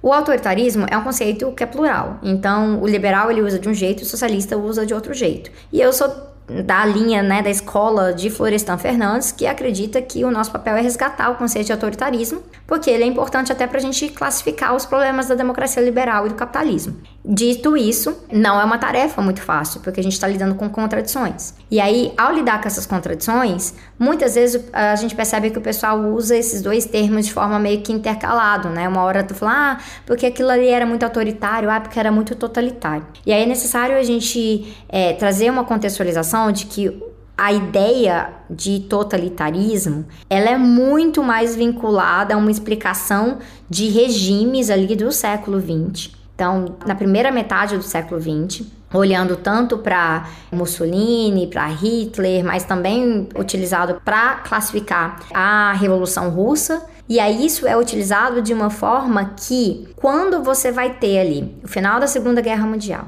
aí você começa a entrar né, nesse processo realmente de consolidar uma Guerra Fria, o conceito de totalitarismo ele passa a ser muito mais usado para poder rechaçar uma experiência soviética, colocando bem nesse bolo junto com o nazismo, justamente porque as pessoas estão num trauma muito grande, um desejo muito grande de rejeitar o nazismo, naquela época, hoje em dia, infelizmente, o negócio está voltando à moda, mas se coloca nesse sentido porque aí fica muito mais fácil. você vai criando um conceito que ele homogeneiza as coisas. Ele trata tudo como muito homogêneo. Então, uma das coisas que é muito utilizadas para falar de totalitarismo é que, ah, tá vendo? São regimes muito personalistas e são regimes maus. Então, tem sempre essa, essa pegada um pouco moralista para falar. São regimes maus, moralmente perigosos, danosos, que causar de monstros realmente, né? E, e eu não sou historiadora, né? Aí é o seu campo, né, Iclis? Mas eu tenho um entendimento que na própria discussão de nazismo, o pessoal já, já chegou num ponto de falar, olha, tratar de entender o nazismo a partir somente da lente do hitlerismo é um grande erro. É extremamente limitado. Você acaba entrando numa uma questão de análise psicológica da pessoa e você não consegue ver que, na verdade, você tem poderes variados, você tem, inclusive, uma situação de confusão, de bagunça, de uma estrutura, de, de um regime que está se expandindo, mas que também tem a situação de guerra e tem decisões que são encontradas e desencontradas. E a mesma coisa vai acontecer na União Soviética sobre Stalin. Então, o pessoal tem uma ideia de que Stalin era um rei, que, né, absolutista, que comandava tudo lá de cima. E não é assim que a coisa ocorria. A gente está falando de milhões de pessoas, a gente está falando de é, contradições internas também. O conceito de totalitarismo, ele coloca isso tudo no mesmo bolo, porque ele é, ele tem essa configuração voltada a classificar algo como malvado, como aquilo ali é o mal, é the great evil, e aí precisa ser combatido dessa forma, o que favorece muito essas teorias da ferradura e que atrapalha a gente compreender como devemos fazer, como é a nossa obrigação compreender quais foram as contradições autoritárias nas experiências socialistas até hoje, assim como nós devemos entender quais são as verdades e reproduções autoritárias cotidianas do capitalismo hoje. Então, eu não uso o conceito de totalitarismo, eu vejo que ele ainda recebe muito fôlego na internet, pelas redes sociais, alguns youtubers por aí e pela própria imprensa, mas que no, no sentido de tentar fazer uma ciência séria, ele não serve muito mais um propósito. Ele é um conceito que ele teve tanto fôlego em relação à Guerra Fria que hoje o fato que ele é constantemente requentado realmente faz a gente pensar que é um conceito que ele é sustentado pelo anticomunismo, porque você não precisa dele para você rechaçar o nazismo, vai rechaçar o fascismo, até porque aí você entra numa contradição que é ter que compreender que a derrota do nazismo é, foi em grande parte por conta da própria União Soviética, né? Então, acaba sendo um conceito muito falho. Então, eu, eu advogo muito para a gente trabalhar com o conceito de autoritarismo em si, reconhecendo que ele é plural, mas que justamente por ser plural e não ser tão voltado a uma perspectiva homogênea de regimes, ele permite que a gente enxergue melhor essas brechas e faça análises mais complexas. É, inclusive, esse é talvez o principal motivo pelo qual aquele vídeo sobre fascismo do Castanhari foi tão criticado pela galera da história e até de outras áreas, né? Porque é um vídeo que se propõe a ser uma explicação do que é, é fascismo de uma maneira simples e na prática ele é um vídeo de teoria da ferradura. Sim.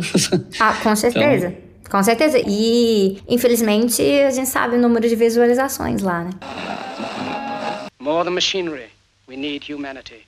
More than cleverness, we need kindness and gentleness. Without these qualities, life will be violent.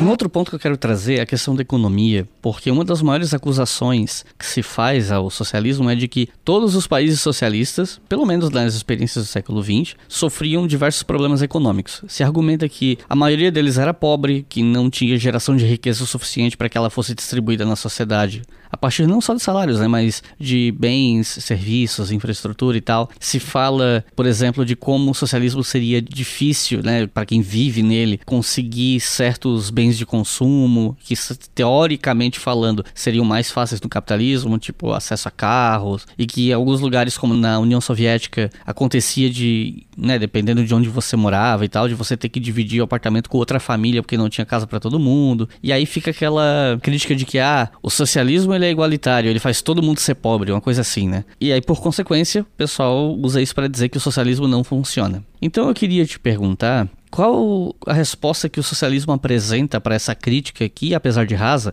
tem alguns exemplos históricos que dão suporte para isso, por mais que o pessoal pegue esses exemplos históricos e estique bastante para encaixar na narrativa, né? Mas tem alguns exemplos históricos que dão algum, algum reforço para alguns desses argumentos. Então, como é que os socialistas respondem a esse tipo de crítica?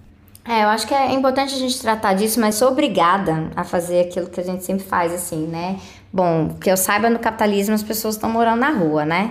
Então, a gente é obrigada a falar assim. O pessoal, estão assim, em cima de um cavalo, falando coisas sobre o socialismo, sem perceber que no capitalismo, tudo que eles estão criticando o socialismo, é, tecnicamente acontece muito pior. Então, a gente já entra nesse problema concreto aí, né? A outra questão que eu acho que é importante, né, pra gente destacar aqui, é que, se tratando de socialismo, nas experiências já existentes, nenhuma experiência simplesmente existiu tipo, deixaram existir lá. Né, um país teve um processo de uma revolução proletária e aí a gente vai instituir um sistema socialista aqui e os países do resto do mundo falaram: "Ah, deixa eles lá". Não, todos tiveram um enfrentamento externo. E o enfrentamento externo ele ocorre inclusive de forma preventiva, né, para que movimentos de trabalhadores com uma perspectiva revolucionária não levantem. Inclusive não precisa nem ser revolucionário. A gente tem do ladinho do Brasil um exemplo muito concreto de massacre realmente de uma perspectiva com Salvador Allende no Chile, né, do golpe, do assassinato, de instauração de uma ditadura militar, que vem com uma resposta a perspectivas que eram reformistas, não eram nem revolucionárias. Então, as grandes potências capitalistas não deixam, não deixam, elas tentam atrapalhar a todo custo.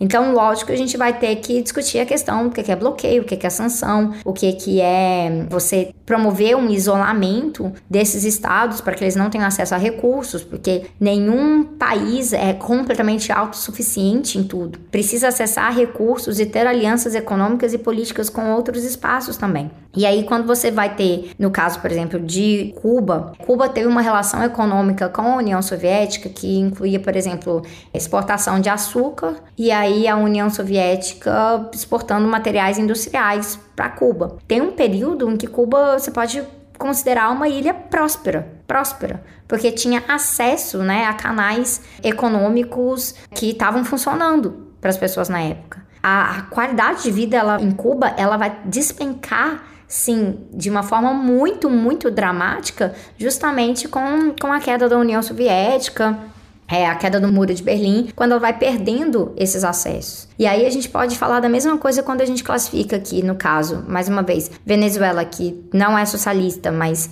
é, tem uma pretensão de socialismo no século XXI. O que, que era a Venezuela numa época sob Chávez, em que tinha uma possibilidade de, a, através da renda petroleira, com todas as contradições que isso carrega, mas de entrar muita, né, muita mercadoria dentro do país, você ter pessoas começando realmente a sair da pobreza, e aí você vai entrar esse processo de embargo do, dos últimos anos, que é bem mais recente, e você vê o impacto que se tem, até porque a economia interna não estava reorganizada, voltada para uma soberania soberania de produção. Que aí é onde eu acho que a crítica é bastante válida. É algo que, nas vezes que eu fui à Venezuela, falei bem abertamente sobre isso, até porque eu trabalho com a questão de soberania dentro do conceito de sustentabilidade. Então, o que, que a gente entende aqui? Se esse processo de ah, estamos prósperos fosse usado para ter maior fortalecimento externo, em vez de entrar numa lógica de o que alguns autores chamam de socialismo dependente, por exemplo, Cuba como é, né, vivendo um socialismo dependente em relação à União Soviética, a própria Venezuela não saindo da situação de capitalismo dependente, ainda, por mais que tenha indústria interna, tendo uma dificuldade muito grande da produção de alimentos, porque a Venezuela estava assim, ó, estamos próspero, a gente está importando muito alimento, mas não tem problema, a gente tem dinheiro. E aí o cerco político vai aumentando e aí você não consegue mais importar alimento do jeito que você estava importando antes. E aí isso, lógico, vai gerar uma crise de fome no país, muito concretamente. Que é bem diferente de uma ideia de que o socialismo gera fome ou que regimes socialistas querem matar as pessoas de fome. São coisas muito diferentes. A gente está falando de condições econômicas aqui. Hoje, há uma perspectiva dentro do governo venezuelano de que precisamos nos fortalecer no sentido agrário. A Venezuela tem baixa eficiência agrária. Isso eu posso falar porque é uma das coisas que eu estudo em relação à Venezuela, em, em relação à adaptação e mitigação climática. E é um país que se beneficiaria muito de uma revolução agroecológica. Não é algo que está posto hoje, mas é algo que está sendo cada vez mais reconhecido. Até porque a situação de fome concreta dos últimos anos, que gerou milhões de pessoas migrando para fora da Venezuela em condição de refugiados em muitos locais, é uma condição que deu uma chacoalhada no país para que se perceba que é necessário que a gente tenha mais autonomia alimentícia. Mas existem outros desafios, por exemplo, se a Venezuela produz muito petróleo, ela precisa ter os químicos necessários para poder refinar esse petróleo. Então ela pode até montar uma estrutura ali de refinaria, mas se ela não acessa certos químicos que não estão presentes no território venezuelano e não conseguem por conta do bloqueio, ou por exemplo, o Brasil exportava e não exporta mais porque é o Bolsonaro e o Bolsonaro é inimigo da Venezuela, a gente vai entrando em situações de vulnerabilidade, de dependência. Então, isso entra muito na nossa discussão. Sobre a questão de apartamentos, tem uma coisa que é interessante, é, acho que eu não estabeleci isso muito concretamente para quem está ouvindo, mas eu estou em Berlim no momento, é, nessa parte da minha pesquisa. E aqui em Berlim existe um museu, né, da Alemanha Oriental, né, da DDR, realmente, da República Socialista Alemã, né, ou República Democrática, né, alemã. E aí o museu é muito curioso, Iclis, porque ele é muito anticomunista. Ele é muito anticomunista. Mas muitas vezes, quando eles estão fazendo um argumento anticomunista, eles fazem um argumento pró-comunismo, sem saber. E um dos exemplos concretos que a gente tem é que tem uma hora no museu que você está andando, aí você entra, tipo, num elevador para você entrar num modelo de um apartamento da DDR. E aí eles fazem um negócio, tipo assim, da luz dentro do elevador dar uma apagada e dar uma chacoalhada e você achar que o elevador vai cair. Nossa, porque é velho, porque não tem manutenção e tal. Você tá no mesmo andar, tá? Não é um elevador de verdade. Mas eles fazem todo um negócio, parece um negócio da Disney, assim, sabe? O mais próximo que eu já tive da Disney, aliás. E aí fazem isso, aí você entra no apartamento. Aí o apartamento é grande Tipo, o corredor é largo, tem uma sala legal, a janela é, sabe, é uma janela grande, assim, dá pra ver bastante lá fora. Uma cozinha legalzinha, equipada, nossos quartinhos todos bonitinhos, um excelente banheiro. E aí, lógico, as coisas meio velhas, né? Meio ultrapassadas, mas você senta lá, tem uma televisãozinha, tem, uma, tem umas revistinhas de moda da época. Que eu sento lá e falo: caraca, imagina, se o Minha Casa Minha Vida no Brasil conseguisse resolver o problema de déficit habitacional com apartamentos desse jeito aqui, o Brasil tava feito. Tava feito. Era maravilhoso. Mas aí eu tenho que sou obrigada a falar o quê? Contradição. Esse modelo de apartamento que eu acho que é excelente, é que numa Berlim que hoje em dia mais ou menos 70% das pessoas pagam aluguel e pagam valores de aluguel grotescos ao ponto que as pessoas votaram num referendo para poder expropriar as grandes imobiliárias de Berlim de tão séria que é a crise imobiliária aqui, um monte de gente sonharia com esse apartamento. E esses apartamentos públicos, que alguns falavam assim, ah, eram os palácios dos trabalhadores, né, que era para mostrar que a vida podia ser boa sob o socialismo na República Democrática Alemã. Mas nesse sentido, Berlim era meio que uma vitrine. E porque teve muita reconstrução de guerra com né, esses grandes projetos de infraestrutura maravilhosos assim, mas em outras partes da Alemanha Oriental meio que foi deixado as traças. Aí a gente entra na questão de contradição de como se faz essa parte de provisão de bens e serviços, como você bem mencionou, e a questão da infraestrutura pesa muito aqui. E lógico, isso era muito por conta da relação com Moscou. Então, se você for olhar para outros né, espaços ali que faziam parte da União Soviética, eles vão falar assim: ah, mas isso é porque era Berlim. Berlim era tipo assim a menina dos olhos de Moscou. Era muito importante porque Berlim estava rodeada, né? Você tinha lá os aliados, né? Teve que construir o muro porque as pessoas estavam migrando e aí estava sempre sendo atacada. Então, se caísse a Alemanha socialista, ia ser uma grande ameaça. Então, Moscou dava muito apoio para a Alemanha Oriental, mas majoritariamente para Berlim por conta disso aí. E aí a gente entra né, nessa questão de quais são os arranjos políticos, a questão da própria liberdade, o fato que na Alemanha Oriental tinha polícia secreta, né? Tinha a Stasi, então tinha perseguição, qualquer um podia ser um espião que estava espionando nos vizinhos. Então todos esses problemas muito concretos de autoritarismo de repressão que existiam, mas também tinha um desejo de prover para a população, que a gente vê principalmente ali quando a gente vai olhando, né, para o desenvolvimento da DDR,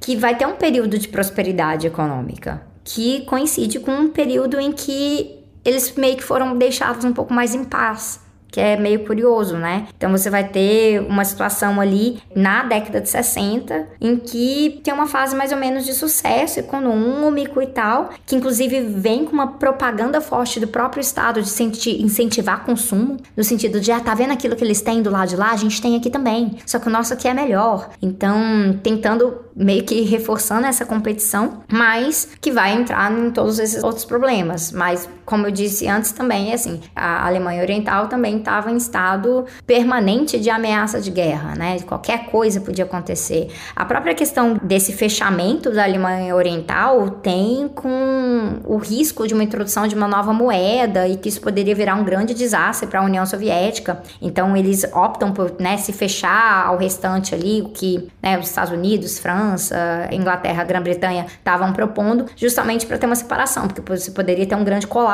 monetário naquela época. Então é completamente impossível para a gente entender os momentos de prosperidade e os momentos de pobreza sem a gente entrar nessas questões geopolítica e o fato que não deixam o socialismo simplesmente existir. E aí é aquela coisa que eu sempre repito voltando ao ponto da Venezuela, né? Se o pessoal acha que, esse, que é tão desastroso, né, uma perspectiva de um socialismo no século XXI, deixa fazer. Precisa fazer bloqueio para quê? Precisa, né, dessas ferramentas que são ferramentas de guerra, tá? Sanção é ferramenta de guerra. E não é de uma guerra militar declarada, mas é uma ferramenta de guerra porque ela afeta a população civil de uma forma extremamente desproporcional. Mas assim, eles não querem, né? Porque eles não querem correr o risco de afrouxar ali o pessoal ter sucesso e mostrar que pode ser muito melhor do que o capitalismo. Quando se fala de socialismo e comunismo, não só nas redes sociais, mas nas mídias como um todo, sempre se toca na questão de que milhões de pessoas teriam morrido em regimes socialistas por conta de políticas desde dos próprios regimes, né? Por conta de políticas autoritárias, enfim, motivos diversos, mas que são mortes que seriam responsabilidade dos regimes e que seria algo relacionado à própria natureza desses regimes. Aquela palavra natureza volta aqui, né? E eu sei que existe um debate no socialismo que tenta contextualizar essa questão, demonstrando que existem diferenças muito grandes entre cada caso e que botar tudo no mesmo balaio de mortes do comunismo, além de errado, é uma ferramenta de demonização dessas ideologias, né? Mas nesse debate sempre surgem alguns argumentos como as mortes na China por conta da fome, os expurgos stalinistas, entre outros, né? Então eu queria te perguntar o que exatamente o debate dentro do socialismo fala sobre a questão das mortes em regimes socialistas que são causadas ou estão diretamente relacionadas, que são responsabilidade desses regimes. É, essa questão da responsabilidade é muito importante, porque nesses cálculos existem dois erros gerais. Um erro geral vem da questão de, sim, pegar tudo de morte que teve no período e colocar tudo na conta, por exemplo, do Stalin ou colocar tudo ali na conta de um regime muito opressor em Cuba, ou coisas assim por diante. Ou ah, teve fome, o pessoal morreu de fome. É porque eles queriam matar as pessoas de fome. E aí você já teve episódio aqui, né? É, sobre o Lodomor e coisas assim, que eu acho que ajuda a contextualizar o pessoal. Então, pro ouvinte é, que ainda não pegou esse episódio, eu acho que seria um, um bom complemento para entrar nisso aí. Mas, para além disso, o Mocho Levan, ele tem um debate é, no livro dele que ele fala que os historiadores de guerra Fria, eles chegaram num ponto de que foram fazendo esses cálculos. Aí os números estavam ficando muito altos, muito altos. Aí de repente, se o número tá muito grande, ah, a gente dobra esse número, ninguém nem vai perceber, né? Então assim, aí se, se tem 80 milhões, por que não 160 milhões, então por que não 500 milhões? Então a coisa vai ficando no nível realmente de charlatanismo, a que parte da questão do anticomunismo. Então essas duas lógicas a gente tem que combater. E aí entra na parte muito complicada que é o que eu falei do estado de guerra permanente. vou falar especificamente. Eu não, eu não sou muito aprofundada na questão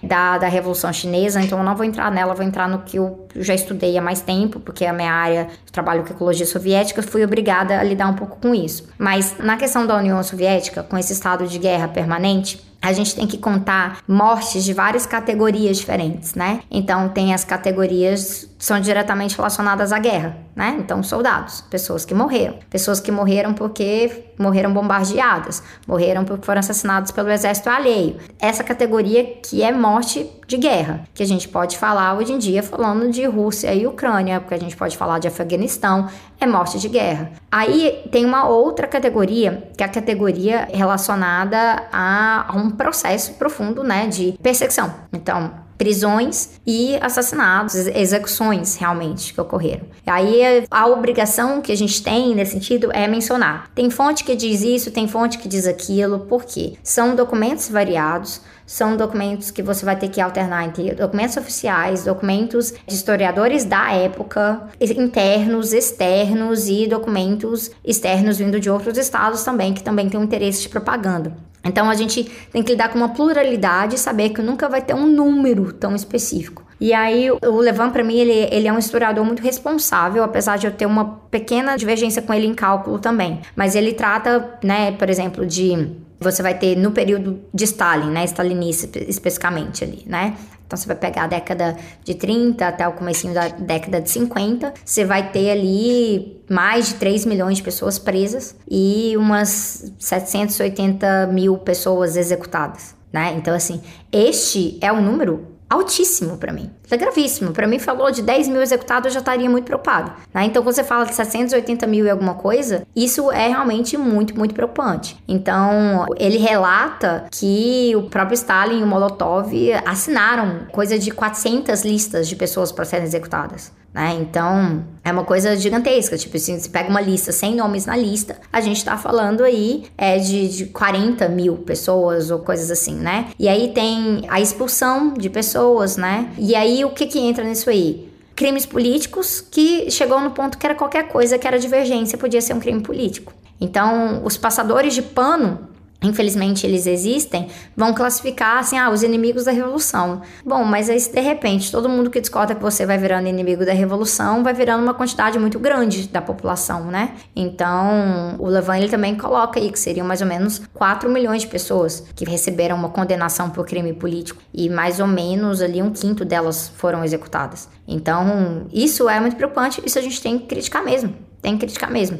Tem que criticar a lógica dos campos de trabalho, né? Que não é a mesma coisa que um campo de concentração, que é uma coisa que os anticomunistas fazem, né? Na descrição do totalitarismo, é sempre querendo colocar como tudo a mesma coisa. Inclusive, é bom mencionar, né, que no caso do nazismo mas só para ponto de vista de comparação, tinha campo de concentração e tinha campo de trabalho forçado também. As grandes empresas alemãs até hoje aí se ergueram em cima do campo de trabalho forçado. E no caso da União Soviética tinha esses campos de trabalho forçado, vários morreram dentro, encarcerados, né? Então tem aí números que colocam que entre a década de 30 e a década de 50, 1.6 milhão, 1.5 milhão de pessoas presas nesses campos de trabalho morreram nas condições que estavam ali principalmente a década de 30. A década de 30 foi a mais pesada nesse sentido. Mas aí a gente vai entrando numa coisa que aí vai ficando complicado, por exemplo, processo de industrialização forçada e processo de coletivização forçada foi gerando problemas de organização, organização alimentícia, né, de abastecimento na população, que fez com que várias pessoas morressem. Aí como é que a gente vai contabilizar situações, por exemplo, a fome de 1963, que você vai ter um monte de, con de condição adversa ao mesmo tempo. Então, você pode falar de incompetência do Estado, você pode falar de problema é, relacionado à própria organização agrária, que é algo que eu falei que a Rosa criticava lá atrás, e que durante o período de Lisenko piora muito, porque ele praticamente pratica pseudo, pseudociência agrária, isso vai ser muito criticado, e várias pessoas que criticavam eram, na verdade, expurgadas também, algumas foram executadas ou tiveram que se exilar. Aí você pega essas condições agrárias que são adversas porque teve problemas do Estado relacionados a isso. Aí você soma isso com problemas climáticos que são exteriores ao Estado. Aí você soma isso com a própria organização da população, várias coisas. Se você pega tudo isso aí, você chega num número ali de alguns milhões, você não consegue contar especificamente o que, que é o que. O que, que é responsabilidade do que? E a gente vai ficar nessa questão de ficar contando número por número. Sendo que, como eu falei, para mim, 10 mil pessoas executadas já era um número horrível. Eu não precisava ler o número. Eu fico assustadíssima com o número de 780 mil. Assustadíssima. Mas 10 mil já tinha que me assustar também. É, então, é uma questão um pouco de princípio nesse sentido, e algo que eu acho que complica mais ainda nessa história inteira é que acontece muito do pessoal contar uma coisa que para mim, talvez um dia eu encontre alguém que consiga explicar isso para mim, porque até hoje eu não consegui encontrar, que é porque muito muito historiador contabiliza déficit de nascimento. E aí, como se fosse morte. Aí fala, ai, tantos milhões de pessoas não nasceram nessa época de guerra. Não nasceram. Então você pega assim, você tem uma taxa de natalidade, tá nascendo X milhões de bebês por ano, e aí chega num momento em que você tá com uma taxa de natalidade negativa. Aí você conta isso como se fosse morte. Isso não faz nenhum sentido. E tem muito cálculo sobre o período que trata dessa maneira. E eu acho que isso é forçar bastante a barra, né? Então, entra numa questão de, de, contagem quase que fictícia mesmo, né? Porque você está contando gente que não nasceu. Como é que você está contando gente que nasceu como se fosse morte? Enfim, isso aí é uma das coisas que eu tenho uma, uma implicância muito grande. Mas a realidade concreta é que tiveram muitas mortes, muitas foram execuções mesmo,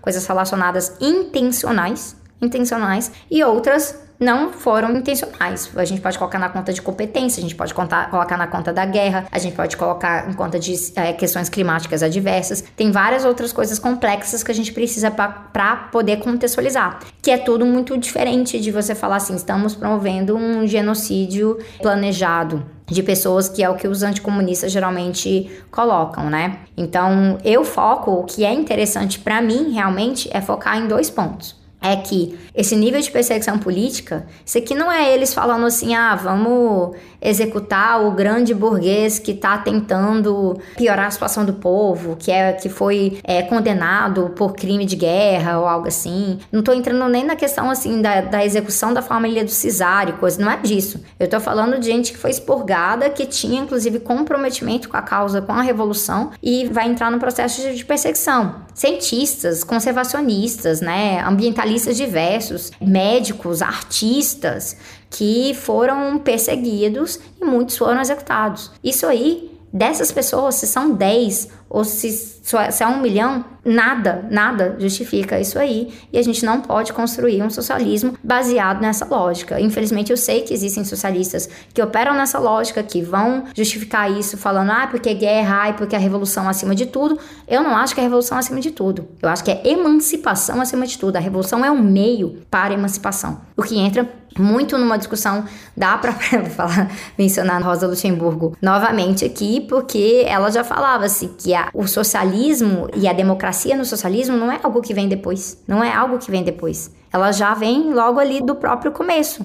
Então a gente tem que ter isso muito em mente mesmo, de que se a gente não está fortalecendo isso é, desde o comecinho, tem algo muito errado, né? Então não é simplesmente falar, ai, tá aí essa democracia, é que a Rosa falava, né? Da democracia formal que a gente rejeita e aí a gente vai rejeitar a democracia burguesa e a nossa tarefa vai ser, depois que a gente organizar tudo direitinho, ter uma democracia socialista. Não. Ela tem que estar tá sendo construída a todo momento, que é algo que a Rosa enfatiza e o Marcusa enfatiza também, que isso é muito dependente do nível de formação política que você oferece, né, para as classes populares. Que aí a gente tem algo que denota muito bem o que, que é o sentido da coisa de que realmente avançar para a emancipação ou não.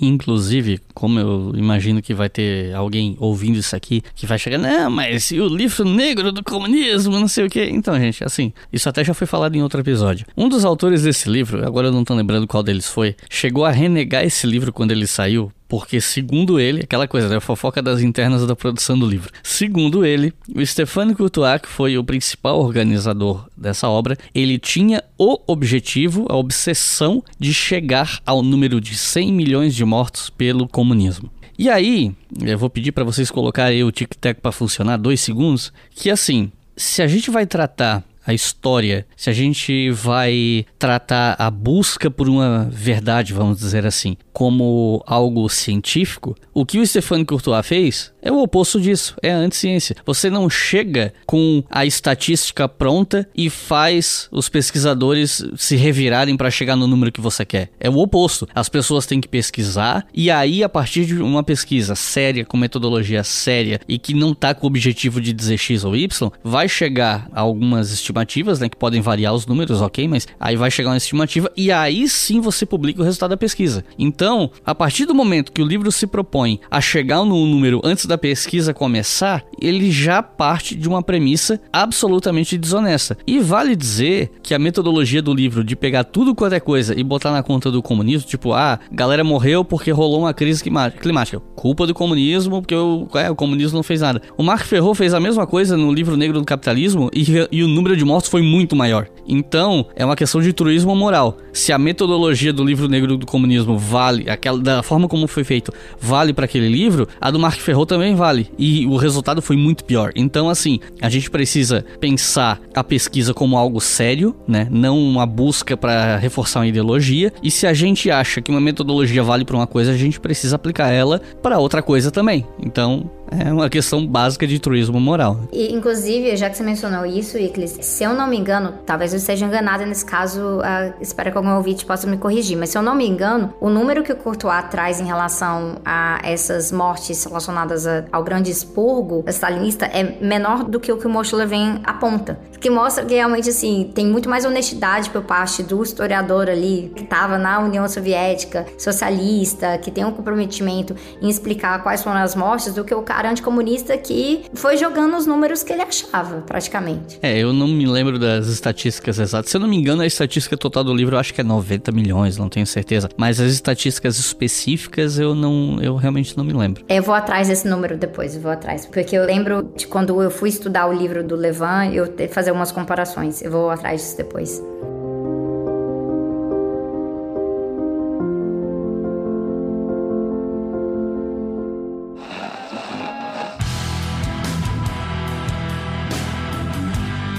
Recomendações de leitura para quem ouviu até o final, quer saber mais sobre o assunto, quer entender mais de socialismo, comunismo, etc. Se você tivesse que recomendar livros para o pessoal, que livros seriam? Então, vou ter que começar com O Século Soviético do Moshe Levan, que é um livro que eu amo recomendar e eu sofro para recomendar porque ele não está mais sendo impresso no Brasil.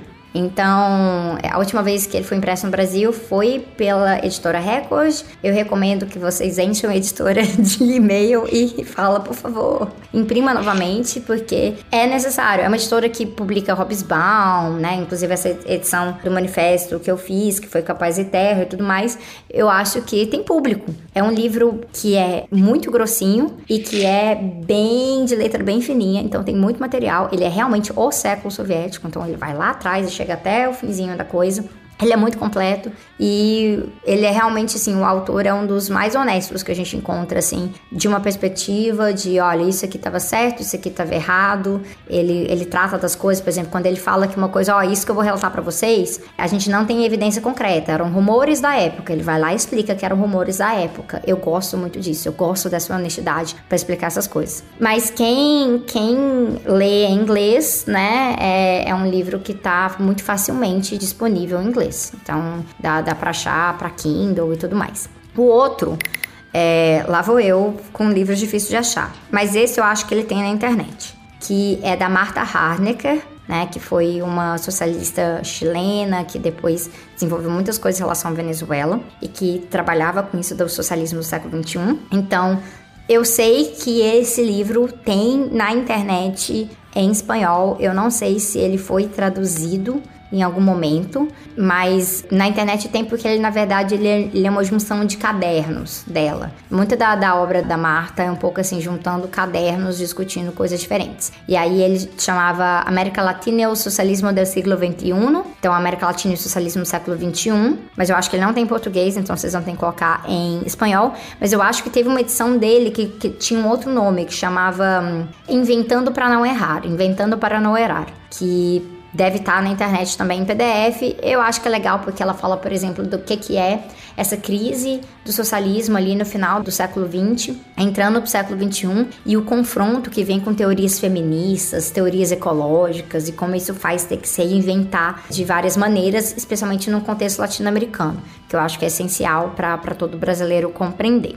E aí eu recomendaria mais dois, dois livros. Este está disponível no site da Fundação Rosa Luxemburgo no Brasil, então é rosalux.org.br. Pode procurar lá, chama Rosa Luxemburgo ou o Preço da Liberdade. Então o PDF está gratuito lá. O organizador é o Nor. Ah, nossa, meu alemão não é bom o suficiente para falar o nome dele, mas eu acho que é, é, é que é S-C-H-U com trema é T-R-U-M-P-F. E, mas eu acho que colocando Rosa Luxemburgo ou Preço da Liberdade encontra lá. Tem capítulo lá da Isabel Loureiro, revisão da Isabel Loureiro, se eu não me engano, a revisão é dela. Normalmente quando o pessoal vem falar os livros aqui no final, eu vou escrevendo aqui, vou digitando enquanto a pessoa fala. Eu entreguei para Jesus, eu nem digitei. Só digitei o nome do livro. que situação, né? Mas é isso. Mas então, pelo nome do livro vai achar aí, aí mas tem tipo uma introdução do Michel Lovy, tem esse capítulo da Isabel Loureiro também, e tem alguns escritos selecionados da Rosa ali, inclusive dois textos que eu gosto muito. Um é o Meu Pobre Búfalo, Meu Pobre Irmão Querido, que é um texto que nós que somos marxistas veganos tem, tem, um, tem um valor afetivo muito, muito forte pra gente, que ela escreveu na prisão. E tem o texto dela sobre a Revolução Russa, que eu acho que é, é interessante pro ouvinte ler, não é o que tá ali é, é, até bem curtinho, porque tem um pouco dessa discussão de democracia dela, mas tem um pouco de, desse conflito que a Rosa tinha, tipo assim, estou criticando o que os bolcheviques estão fazendo, mas ao mesmo tempo eu tô vendo que as condições não são favoráveis para eles e tal que eu acho que o organizador é, e alguns outros autores talvez tratam que assim, ah, tá vendo? Isso mostra que ela era muito antileninista. E eu acho que é muito ao contrário. Quando eu leio ali, eu não vejo uma rosa antileninista. Eu vejo uma rosa que tá assim, se engalfiando com as contradições do processo da Revolução Russa. Inclusive, que, né, depois que ela sai da prisão, isso fica muito evidente em como ela tá confrontando que algumas, algumas das escolhas de Estado, né, que Lenin teve que fazer, foram escolhas muito difíceis justamente porque os alemães não faziam revolução logo, então tava colocando, né, estavam dificultando a vida deles ali. Então, eu acho que é interessante e quanto mais as pessoas lerem Rosa Luxemburgo, melhor para não cair nenhuma caricatura dela, porque tem muita gente que se apropria da Rosa, de frases dela aí para coisas que não tem nada a ver. Então, acho que é bom que as pessoas voltem à raiz. É, o pessoal pega aquela fala dela de liberdade do, do diferente e vai achando que ela é um monarca, né? Exato. É, nossa, Deus, nossa, Deus me livre. que horror. Imagina o monarca citando Rosa Luxemburgo. Eu ia morrer. Morrer, coisa horrível. Se essa frase chegar nele, ele vai falar. Pois é, não, não, não deixem esse episódio chegar no Monark, por favor. Ele não fica inspirado. Mas, e aí tem um outro livro, que é de uma historiadora, que é a Wendy Goldman, que super especialista em questões da União Soviética. Ela tem um livro, inclusive, que eu acho que não tem no Brasil, que é assim, Terror e Democracia na época do Stalin, in the age of Stalin e tal. Mas o que eu vou recomendar para vocês é um que está facilmente disponível no Brasil, que saiu pela editora Boitempo, que é A Mulher, Estado e Revolução, Política da Família Soviética e da Vida Social entre 1917 e 1936, porque ali ela mostra tanto a expansão de garantias de direitos, de reconfiguração da vida. Então, por exemplo, né, de legalização do aborto, outras configurações familiares, até o, os problemas que vão ter quando volta, né, com uma fase de conservadorismo. Então, acho que a Wendy Goldman é uma das historiadoras mais brilhantes que a gente tem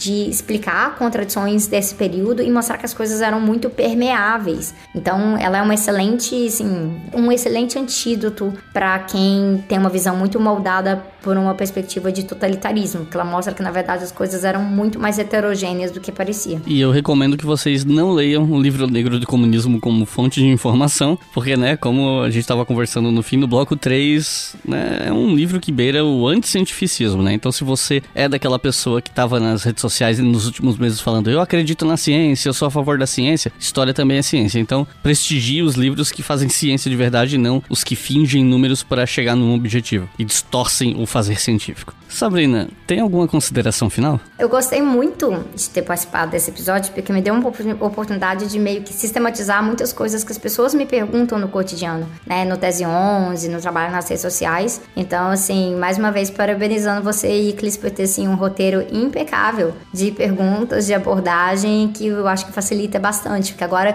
simplesmente posso mandar o link para as pessoas, isso é ótimo. Maravilha, pode divulgar. Quanto mais você divulgar para mim, melhor.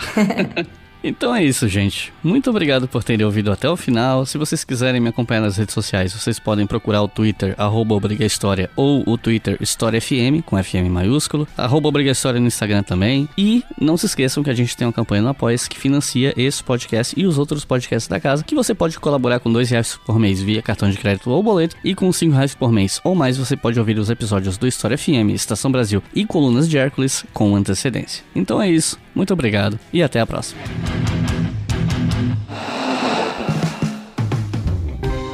Este podcast foi financiado por nossos colaboradores no Apoia-se.